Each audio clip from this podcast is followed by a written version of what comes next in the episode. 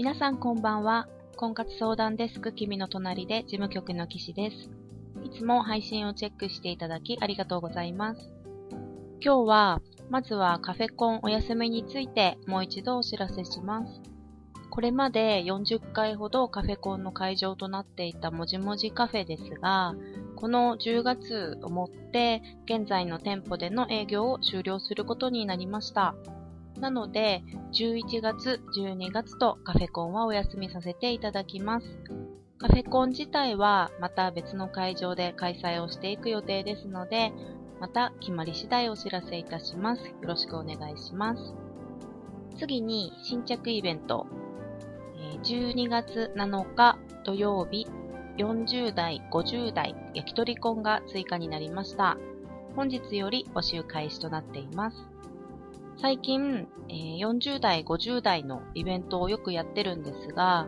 いただく開催リクエストと応募数が圧倒的に多いので、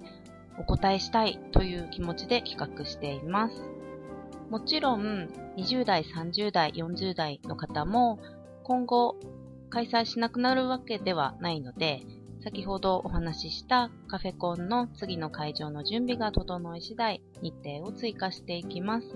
これからもどうぞよろしくお願いします。えー、最後に、この事務局チャンネルなんですが、なんでやってるかと言いますと、放送開始の時にはお話ししたんですが、特にまだお会いしたことがない方に安心感を持ってもらいたくてやってます。実際に最近登録してくださった方からも、勇気を出して登録しましたが、参加して大丈夫か心配ですとか、出会いは欲しいのですが、なかなか行動できませんとご相談いただくので、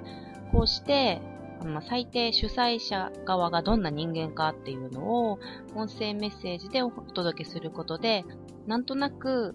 ああ、こんな人がやってるんだなと感じてもらって、少しでもハードルを下げてほしくて配信をしています。